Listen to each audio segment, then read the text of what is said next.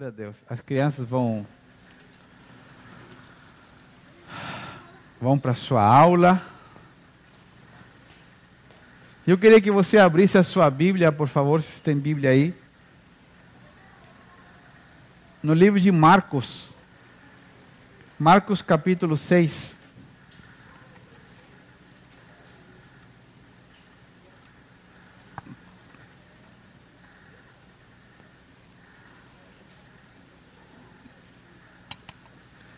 Marcos capítulo 6.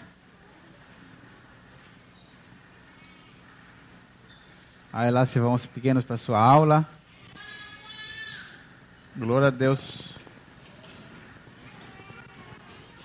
Que Deus deu graça para a pastora Kátia que vai dar aula hoje. Amém. Lá em cima, eu acho que tem mais salas lá em cima para as crianças. Então vamos lá. Marcos capítulo 6, versículo 30. Marcos capítulo 6, versículo 30. Diz assim: Os apóstolos voltaram da sua missão e contaram a Jesus tudo o que tinham feito e ensinado. Jesus lhes disse: Vamos sozinhos até um lugar tranquilo para descansar um pouco.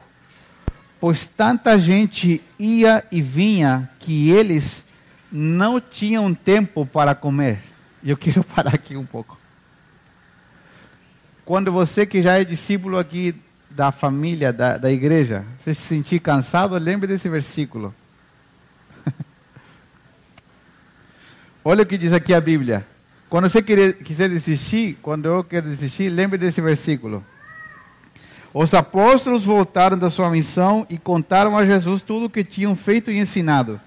Jesus lhes disse: Vamos sozinhos até um lugar tranquilo para descansar um pouco, pois tanta gente ia e vinha que eles não tinham tempo nem para comer. Versículo 32. Então saíram de barco para um lugar isolado, a fim de ficarem a sós. Contudo, muitos os reconheceram e os viram partir. E muitas pessoas de várias cidades correram e chegaram antes deles. Quando Jesus saiu do barco, viu a grande multidão e teve compaixão dela, pois eram como ovelhas sem pastor. Então começou a lhes ensinar muitas coisas. Ao entardecer, os discípulos foram até eles e disseram: Este lugar é isolado e já é tarde. Mande as multidões embora, para que possam ir aos campos e povoados vizinhos e comprar algo para comer. Jesus, porém, disse: Providenciem vocês mesmos alimento para eles. Precisaríamos de muito dinheiro para comprar comida para todo esse povo, responderam. Quantos pães vocês têm? Perguntou ele. Vão verificar.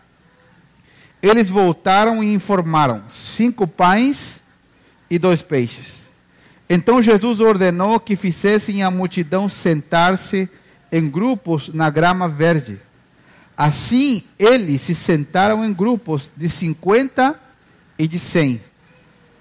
Jesus tomou os cinco pães e os dois peixes e olhou para o céu e os abençoou ou agradeceu. Já vou te explicar por que a palavra agradeceu. O que significa a palavra abençoar? Jesus tomou cinco pães e os dois peixes, olhou para o céu e os abençoou. Então, à medida que ia partindo os pães, os entregava aos discípulos para que os distribuíssem ao povo. Também dividiu os peixes para que todos recebessem uma porção todos comeram à vontade. Todos comeram até o umbigo sair para fora. Né? Contextualizando. Amém? Você está muito sério. Todos comeram à vontade. E os discípulos recolheram doze cestos com os peixes e pães que sobraram. Os que comeram foram cinco mil homens, sem contar mulheres nem crianças.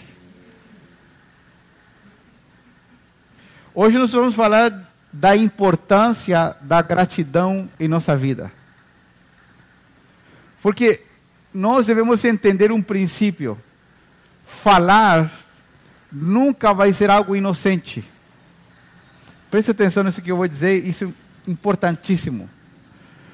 Tudo que nós falamos nunca é algo inocente. É por isso que a Bíblia fala. É, a Bíblia fala de tanta coisa que a gente nem imagina. A Bíblia, você sabia que a Bíblia fala das piadas? Quantos acreditam que a Bíblia fala das piadas? A Bíblia fala das piadas. Sabe aquelas pessoas que vivem eh, brincando com os outros, tirando sarro de outros? Né? É óbvio que isso não acontece aqui em Balneário, só lá no meu país. Que não acontece, né? Você não tem amigos assim, né? A Bíblia fala de quem vive tirando o sarro dos outros, acredita? A Bíblia diz assim no livro de Provérbios: Como um louco que atira flechas acesas pelo fogo, assim é aquele que brinca com seu amigo e diz: Ai, me perdoa, eu só estava brincando.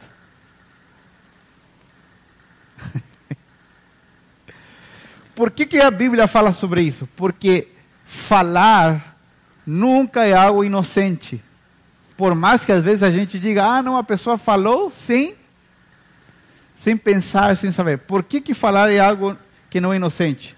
Às vezes a pessoa não entende o que ela está falando, mas sempre que nós falamos, as nossas palavras são produzidas pela influência interior que nós temos. Se eu estou sendo influenciado por Deus, pela Sua presença, pelos seus princípios, as minhas palavras serão o resultado da minha influência interior.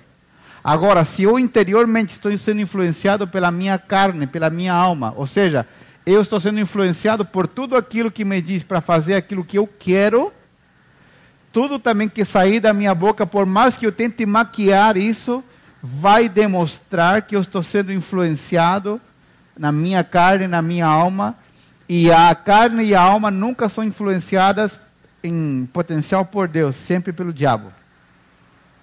Amém? Uma coisa importante: ou nós servimos a Deus, ou nós servimos o diabo. Pastor, mas eu nunca fui nenhuma seita satânica. o diabo não está só nas seitas satânicas. Satanás está infiltrado em todo lugar onde Deus não está. Porque Satanás não tem aqueles chifres grandes, não tem né, uma cauda, não anda com um tridente na mão, ele se disfarça de anjo de luz. Então, por isso, falar nunca será uma coisa inocente.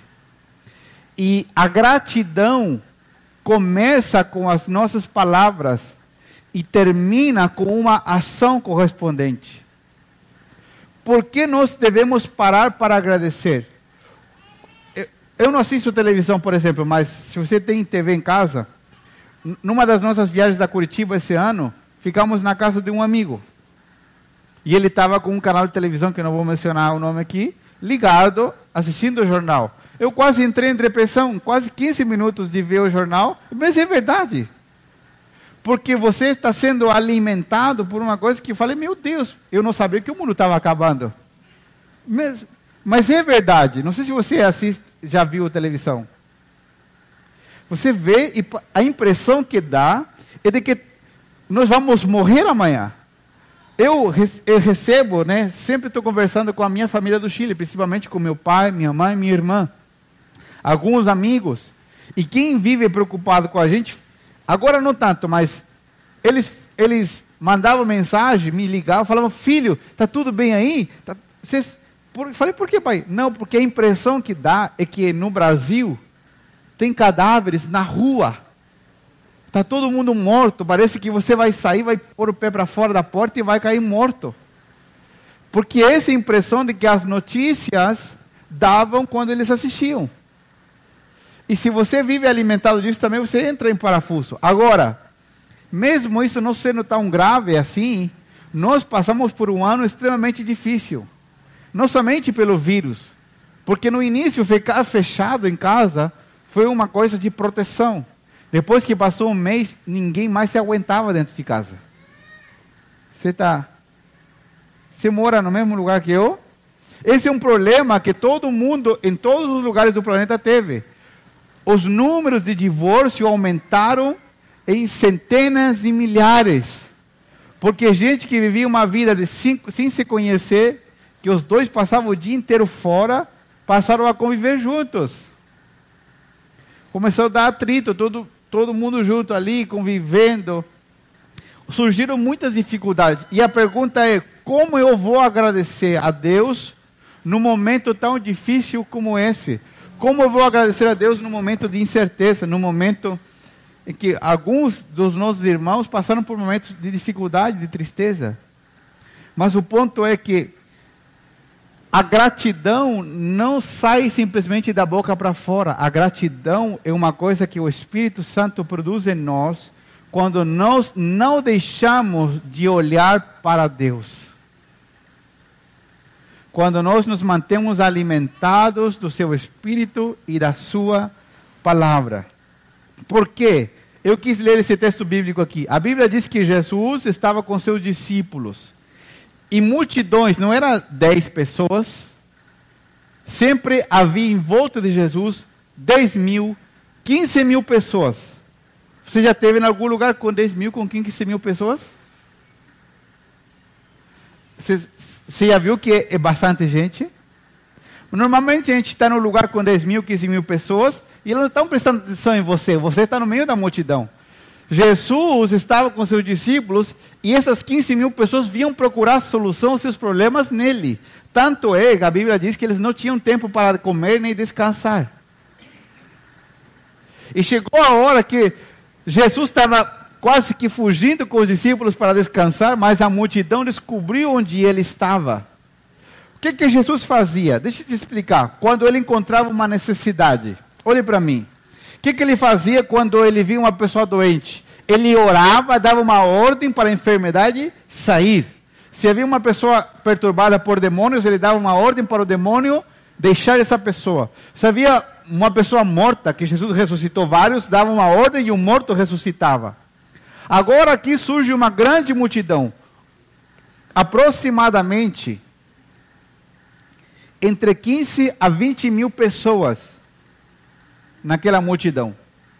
A Bíblia, a cultura judaica era machista, não contava mulheres, só contava homens. Por isso que a Bíblia fala só homens. Ok? Mas haviam famílias inteiras ali ouvindo Jesus. E o que, que a Bíblia diz? A Bíblia diz que sentaram, se fez tarde, e os discípulos falaram: esse povo precisa comer, está nos ouvindo há muito tempo. Jesus não, não fazia cultos de uma hora. Jesus ensinava por longas horas, às vezes até dias sem parar. E o que acontece? Havia fome naquela multidão. Só quem já fez comida para muita gente sabe que é difícil. Agora imagina você arrumar comida para 15 mil pessoas.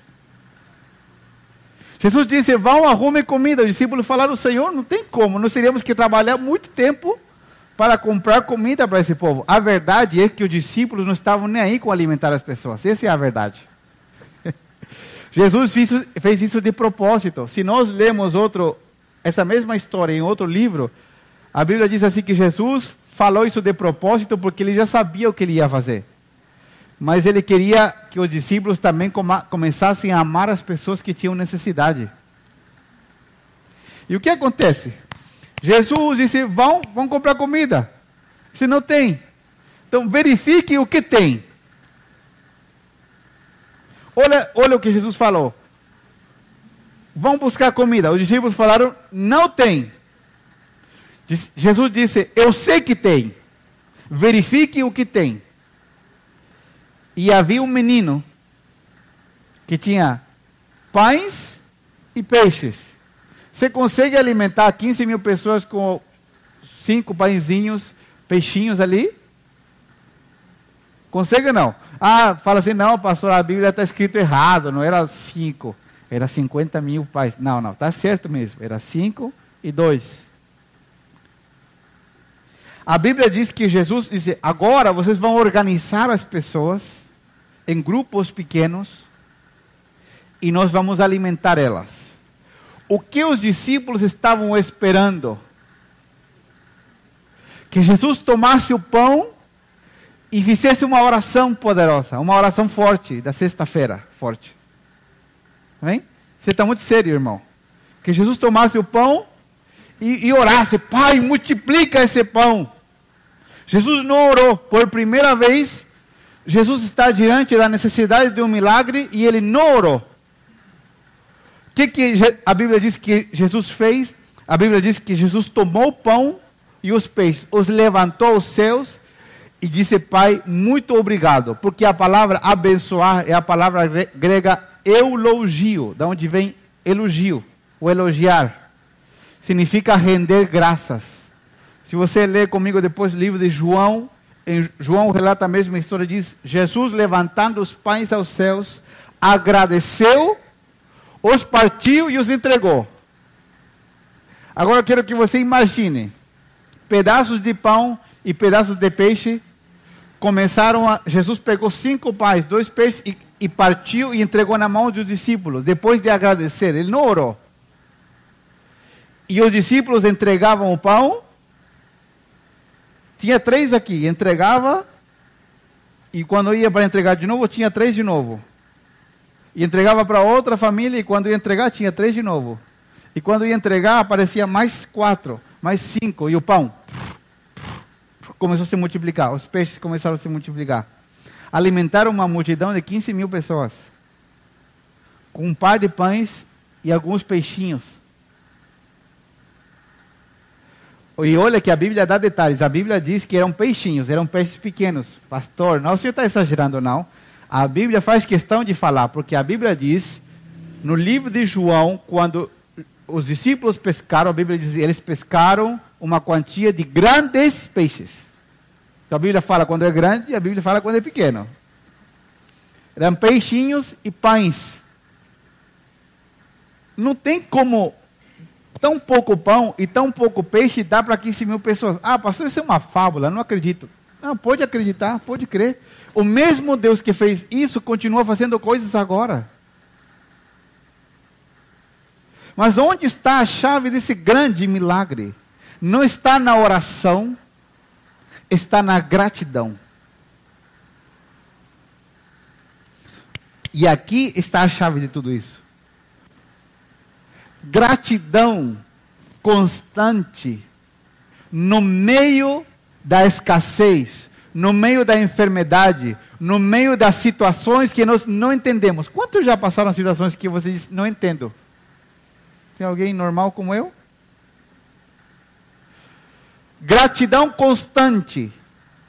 No meio da dor, no meio da enfermidade, no meio de um problema, no meio de uma coisa que você diz, eu fiz tudo certo, Deus. Qual é a nossa tendência? Reclamar. Sim ou não? Gratidão constante tem o poder de conservar e multiplicar. Vou repetir. Gratidão constante tem o poder de conservar e multiplicar. Como multiplicar, pastor?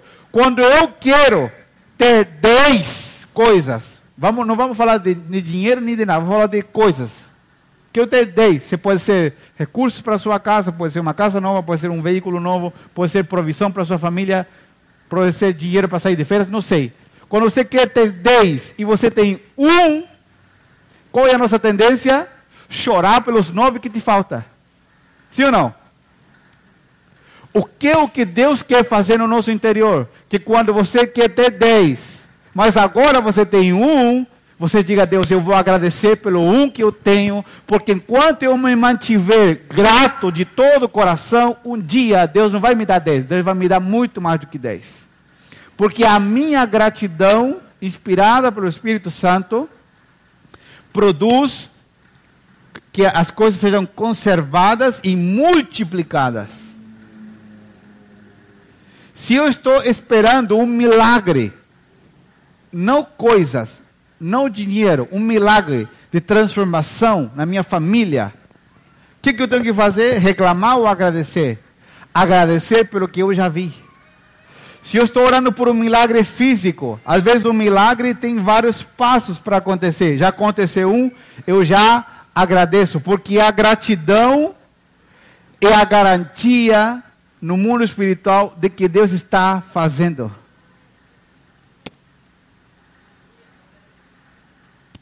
Ah, irmãos.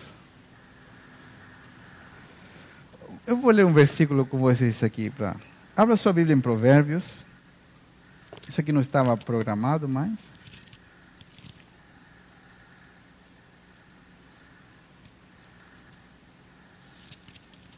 Deixa eu ver se eu.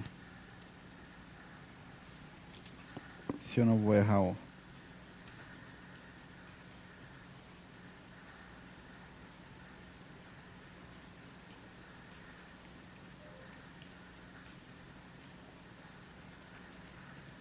Já confiado como um leão. Eu não vou errar aqui. Provérbios capítulo 28. Uhum. Aleluia. 28, 1. Quantos estão aprendendo algo nessa manhã?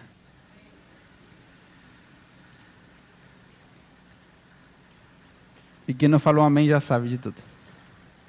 Amém? Não, brincadeira. Irmãos, por favor, você está muito sério nessa manhã. Ria um pouco. Está muito triste. Ria um pouco.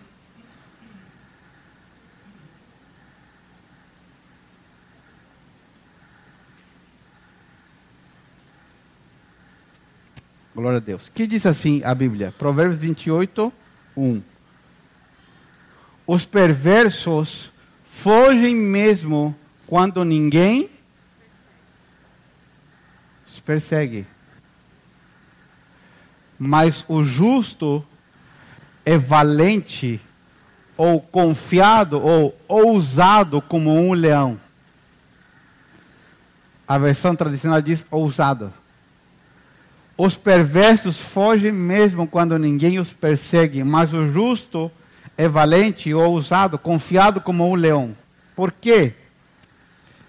A gratidão é confiar que aquilo que eu necessito já aconteceu, mesmo que eu não consiga ver. O justo deve viver confiado, ousado como um leão não reclamando, mas permitindo que o Espírito Santo provoque em nós essa gratidão que sai do nosso interior. Por quê? Olha que impressionante. Jesus tinha o hábito de ordenar as enfermidades sair. Jesus podia ter dado uma ordem ao pão se multiplicar e o pão ia se multiplicar mas ele escolheu agradecer para nos ensinar que a gratidão tem o poder de multiplicar e a reclamação tem o poder de secar até o pouco que nós temos. Quando eu agradeço a Deus, o pouco que eu tenho se multiplica. E entenda-se, não é somente de recurso que eu estou falando. Quando eu agradeço a Deus, a transformação que eu vi se multiplica. Quando eu agradeço a Deus, o milagre que está iniciando dá continuidade. Quando eu agradeço a Deus, os processos continuam. Quando eu reclamo, mesmo de algo que é pequeno, até o pequeno que Deus já fez, retrocede. Pastor, por exemplo, um milagre físico pode ser perdido? Sim, já vi muitos milagres físicos que foram perdidos. Pessoas que chegaram numa reunião, num culto, pediram oração por algo específico e elas foram curadas. Só que a cura se manifestou parcialmente, ou seja, por, por uma parte.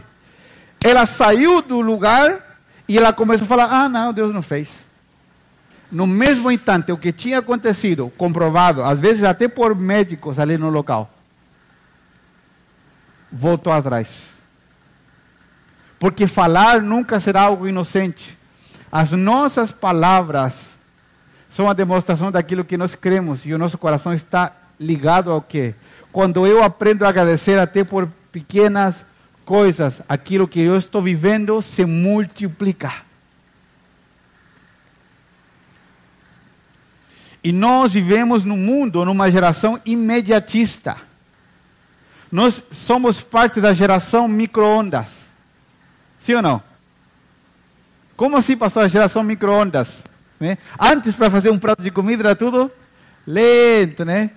A vida da humanidade era mais lenta. Há 30 anos atrás. Agora tudo ficou rápido. E nós ficamos mal acostumados. Olhe para mim e fale se não é verdade. Alguns anos atrás havia 2G da internet. Depois foi para o 3G. Quando chegou o 3G era. Meu Deus! Depois o 4G. Daí a internet de casa era aquela internet de escada. Né? né? Sim ou não? Tem, tem pessoas aqui acima de 30 anos?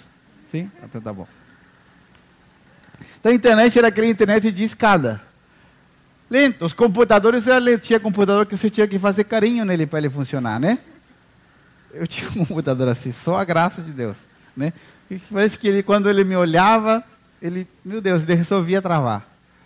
Só que à medida que passa o tempo, tudo vai ficando mais rápido. O computador é mais rápido. O celular com um processador mais rápido. Agora vai vir o 5G. E a gente ficou sem paciência. Sim ou não? A gente vai no lugar e fala, ai, o Facebook não está carregando. Ah, o WhatsApp não vai, o áudio não está não tá fazendo download aqui, o vídeo mandei não chega nunca. Nós estamos ficando sem paciência. E nós estamos transferindo isso também para os processos de Deus. Deixa eu te dizer uma coisa. Deus nunca está atrasado. Vou repetir. Deus nunca está atrasado. Deus jamais tem pressa, porque Deus está acima do tempo. Quem está atrasado somos nós, mas Deus não. De jeito nenhum. Deus tem um momento exato. Deus tem uma, um, um momento. Já viu? Quem gosta de filme de ação, já viu aqueles filmes de sniper, aqueles que são atiradores? Quando tem uma distância muito longa para ele acertar o alvo, ele tem que ter uma pessoa para auxiliar, que fica olhando, diz: Não, o vento está assim, o vento está assim, assim. A pessoa tem que calcular. E às vezes o tiro, quando você vê ali no, no, no filme, parece que não vai acertar, mas ele acerta porque tem um cálculo perfeito. Se errar um milímetro, não acerta. Deus é assim, Deus é calculista, Deus é milimétrico para fazer as coisas. Nós temos um tempo e nós sempre pensamos que Deus está atrasado.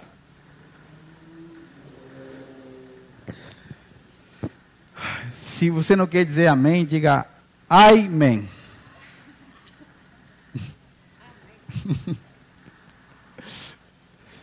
Não é verdade? Sempre dizem, por que, que o milagre não acontece?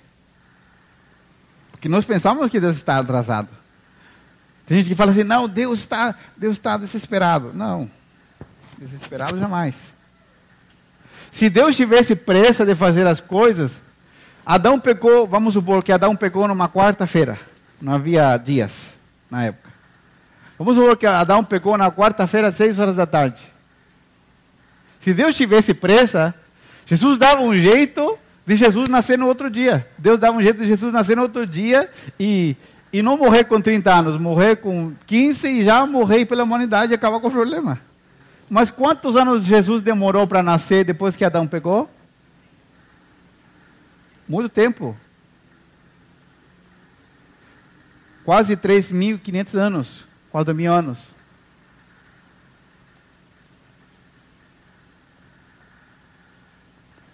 Por quê? Porque Deus não tem pressa. Deus tem um plano perfeito. E quando nós agradecemos, entramos na linha de produção que Deus tem. Quando reclamamos, pulamos fora da esteira da linha de produção e retrasamos o processo. A reclamação retrasa processos divinos. A gratidão nos coloca no processo e no tempo correto. E ao seu devido tempo as coisas acontecerão. Porque o mundo está rápido, agora vem o 5G. Daqui a pouco, todos os telefones vão ter 5G. Né? Quem tem Wi-Fi em casa sabe, tem duas redes, né? Tem a rede comum e a rede 5G.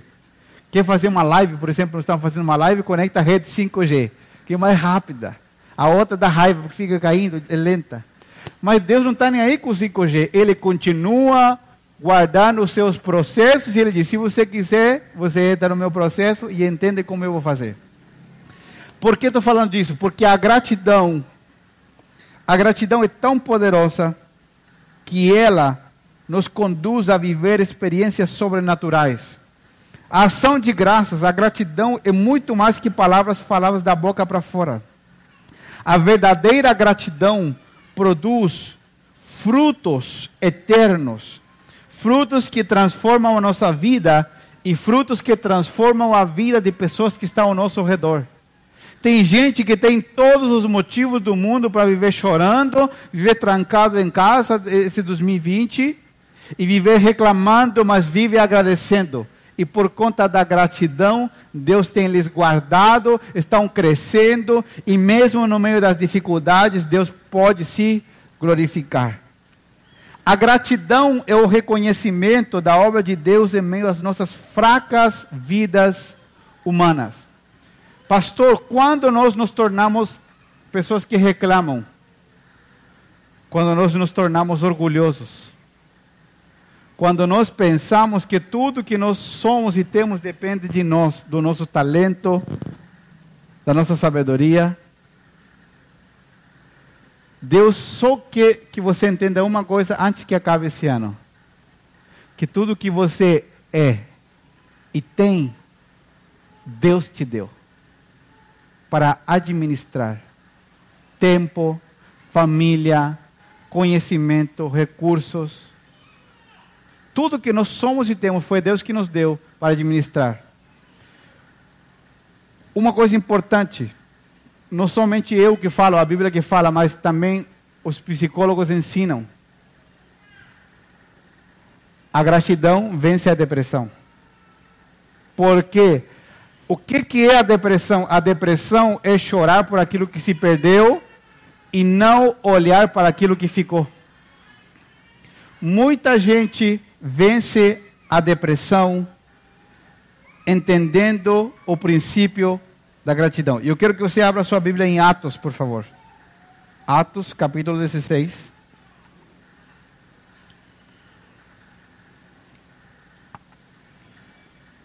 Estou entrando no meio da mensagem. Atos capítulo 16,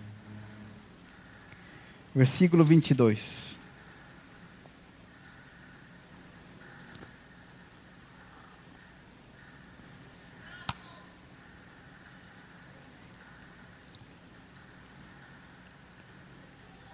Vinte e dois. Atos 16, 22.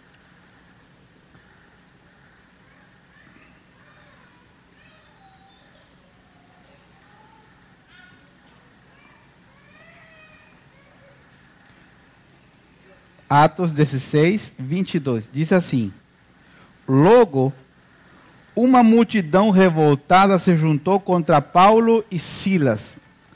Silas, tá? É o nome de um homem, ok? Muitas pessoas pensam que Silas era a esposa de Paulo. Não, é um, um companheiro de ministério de Paulo. Logo, uma multidão revoltada se juntou contra Paulo e Silas. E os magistrados ordenaram que os dois fossem despidos, ou seja, tiraram as suas roupas e fossem açoitados com varas.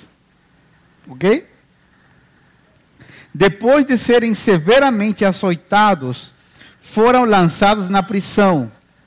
O carcereiro recebeu ordens para não os deixar escapar. Por, por isso os colocou no cárcere interno, prendendo-lhes os pés no tronco. Por volta da meia-noite, Paulo e Silas oravam e reclamavam a Deus. Não? O que está escrito ali? Oravam e cantavam hinos a Deus. E os outros presos ouviam. Não estavam cantando assim? Meu Deus. Não, estavam cantando alto. Tá? E os outros presos ouviam. Versículo 26. De repente, Houve um forte terremoto e até os alicerces da prisão foram sacudidos. No mesmo instante, todas as portas se abriram e as correntes de todos os presos se soltaram. Quando o carcereiro acordou, viu as portas da prisão escancaradas, imaginando que os prisioneiros haviam escapado. Puxou a espada para se matar. Paulo, porém, gritou: Não se mate, estamos todos aqui. O carcereiro mandou que trouxessem luz e correu até o cárcere, onde se prostrou, tremendo de medo, diante de Paulo e de Silas. Então ele os levou para fora e perguntou: Senhores, o que devo fazer para ser salvo? Uau! Quero que você entenda. Paulo e Silas eram pastores. Para você entender, mais ou menos. Não tinha uma igreja local definida, eles abriam igrejas e iam assim pregando. O que eles falaram causou desgosto nas pessoas.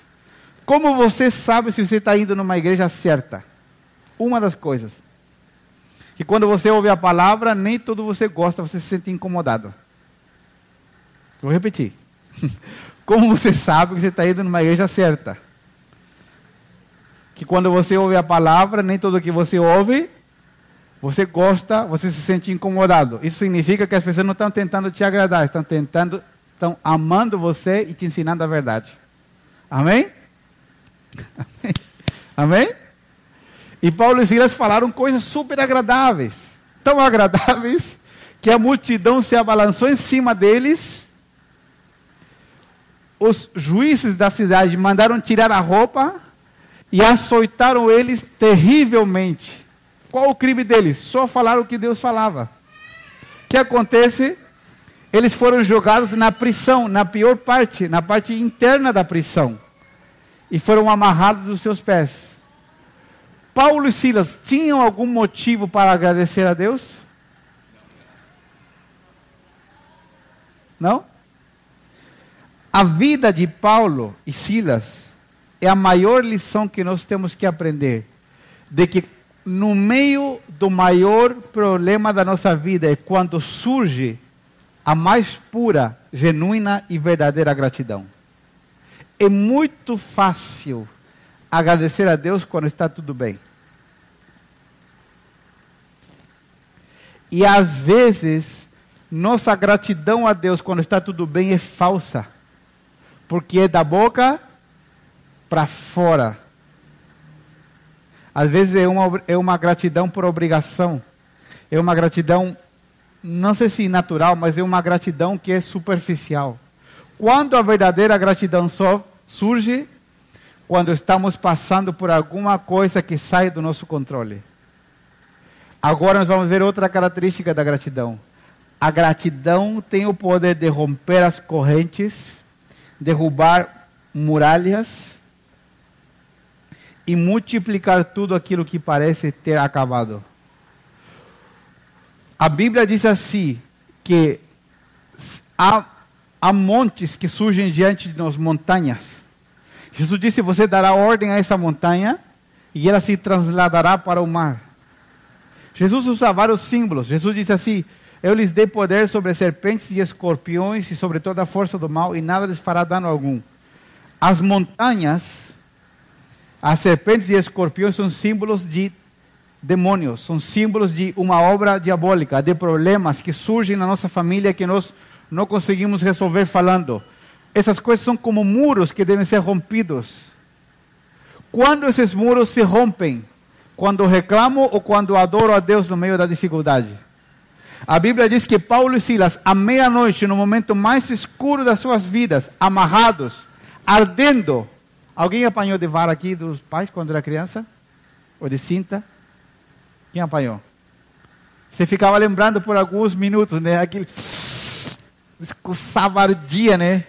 Eu apanhei uma vez do meu pai só. E não fiquei com vontade nunca mais. Nunca vou esquecer.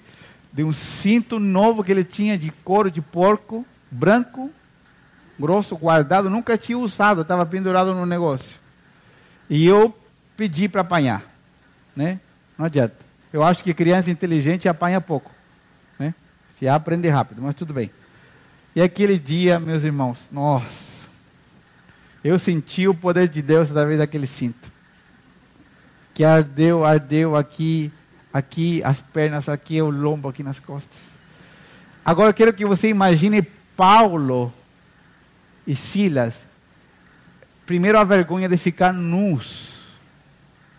Né? Vou falar uma coisa séria aqui. A nossa nudez. Ficamos sem roupa.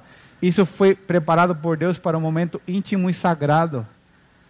Agora, ficar sem roupa publicamente, que alguém te arranque a roupa. E eles apanharam de vara. Não era uma varinha de, de marmelo assim, não. Era. Eles apanharam adultos. Tanto.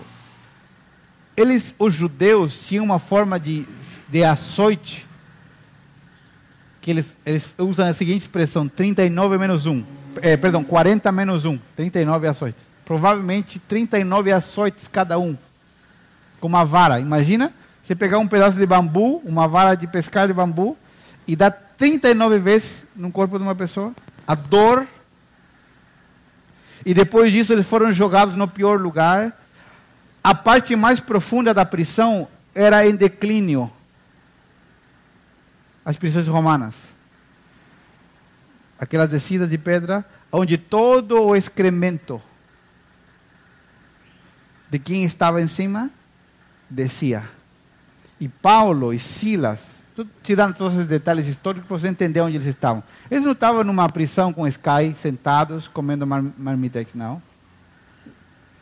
Eles estavam num lugar mais profundo.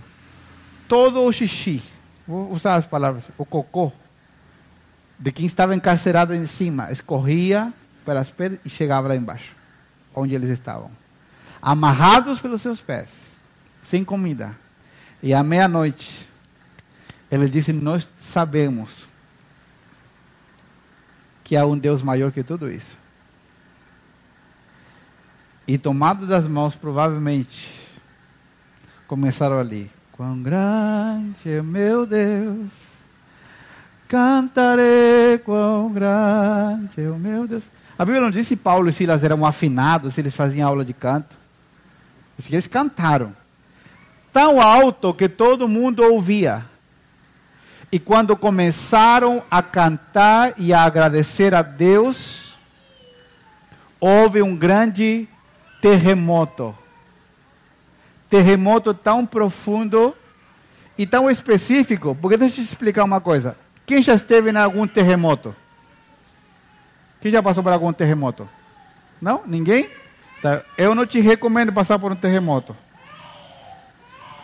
Acho que o que nós tivemos mais parecido aqui foi o, o ciclone que nós tivemos agora, que foi ruim, mas um terremoto é muito pior. Eu já estive em vários terremotos. O meu país, o Chile, é o segundo país mais sísmico do mundo, depois do Japão.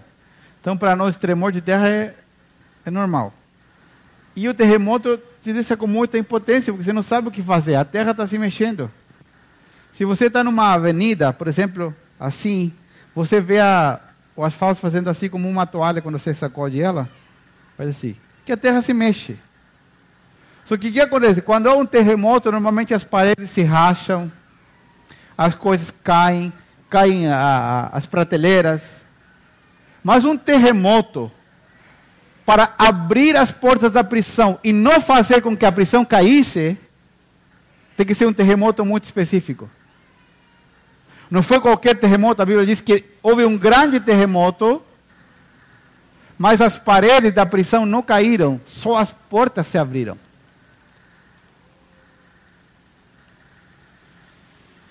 não é qualquer terremoto. É uma intervenção direta de Deus. Essa intervenção direta de Deus aconteceu como? Quando Paulo e Silas, no pior momento das suas vidas, disseram: Eu vamos agradecer a Deus aqui. E a gratidão deles fez com que as prisões se abrissem. E além disso, eles alcançaram toda uma família.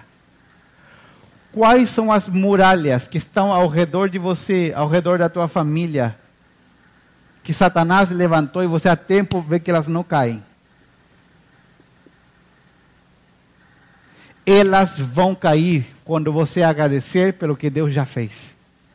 Elas vão cair quando, mesmo que pareça que não vai para frente, você continue agradecendo e louvando ao Senhor, porque a gratidão disse: o que, que nós dizemos quando agradecemos? Senhor, eu dependo de Ti, confio em Ti, não entendo por que isso não aconteceu, mas eu confio em que o Senhor é poderoso para fazer tudo. Eu confio que o Senhor é o único que pode fazer. A gratidão faz com que nós rendamos o nosso coração a Deus e entendamos que a nossa vida depende somente dEle.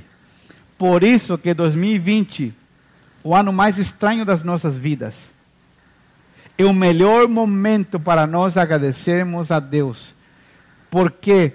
Porque com Deus nunca se perde, com Deus sempre se ganha. Mesmo quando parece que perdemos, com Deus sempre ganharemos.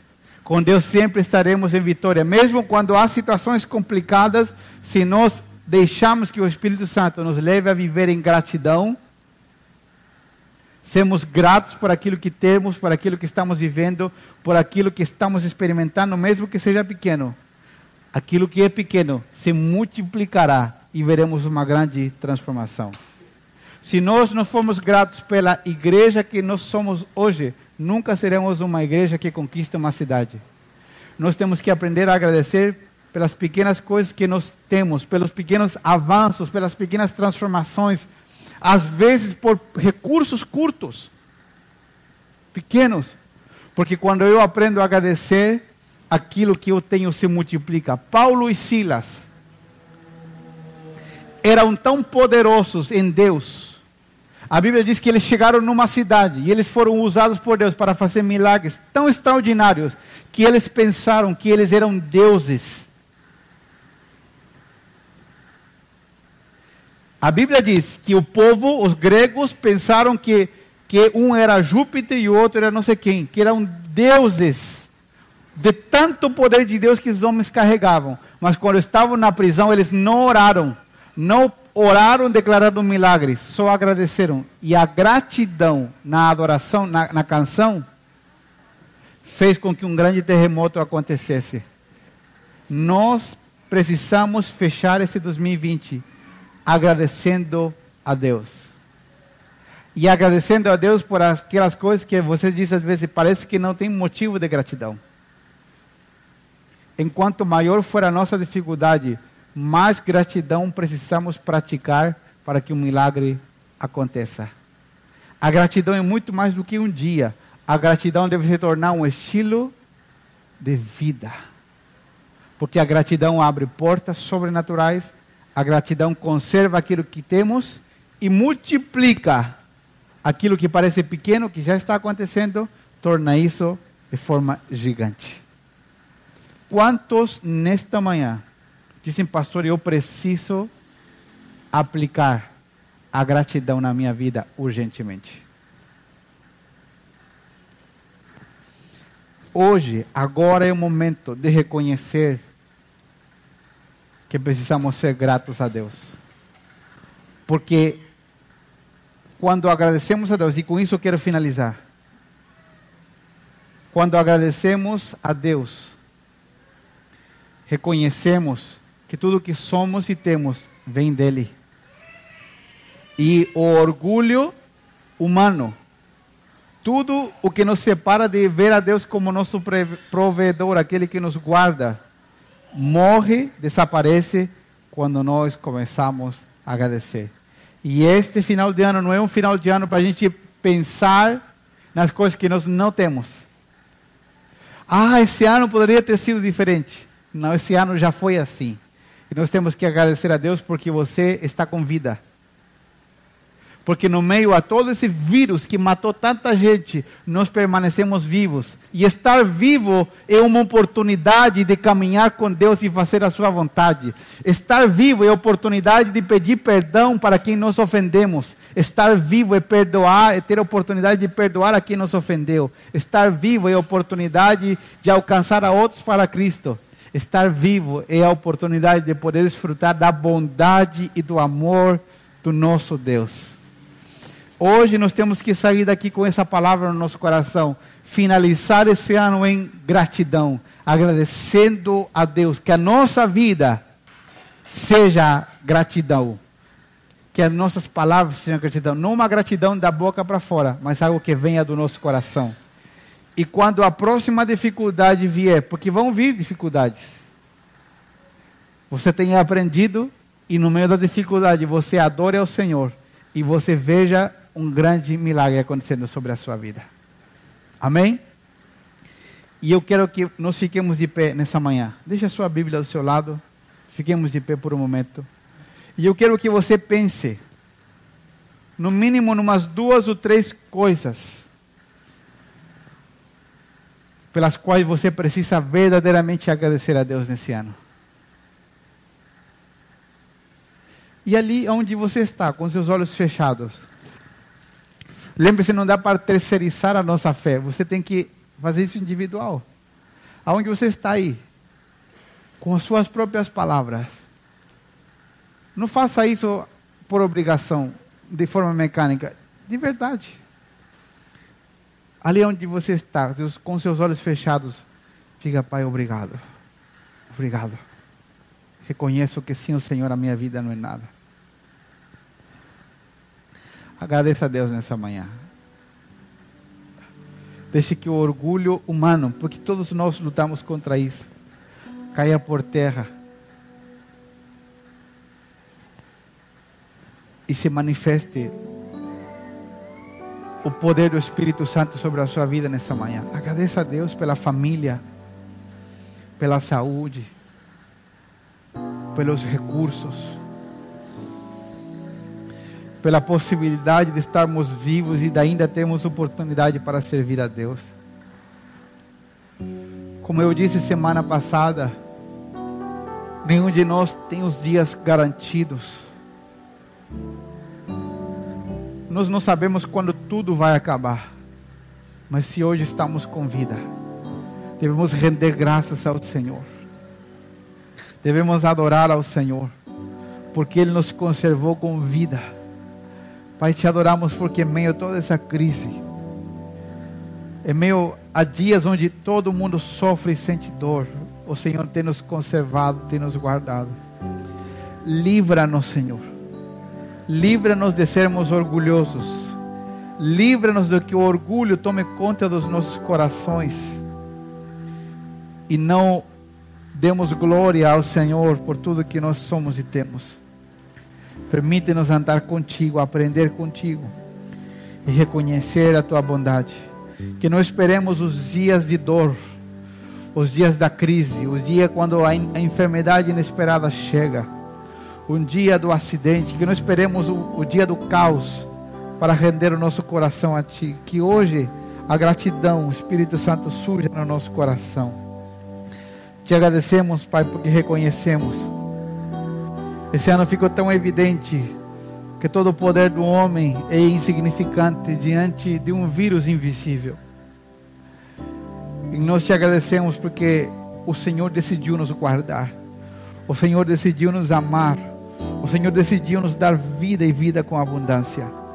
Te agradecemos por esse dia especial, pelos testemunhos, porque confiamos em Ti. E Espírito Santo, que a Tua palavra produza muito fruto em cada um de nós. Que a Tua palavra nos incomode e nos leve a mais. Que a Tua palavra, Senhor, nos leve a frutificar e a andar contigo. Nessa manhã, te agradecemos de todo o coração Somos gratos a Ti pelo Teu grande amor, pelo Teu cuidado, porque o Senhor é bom. Te adoramos, amado Jesus. Aleluia. Glória a Deus.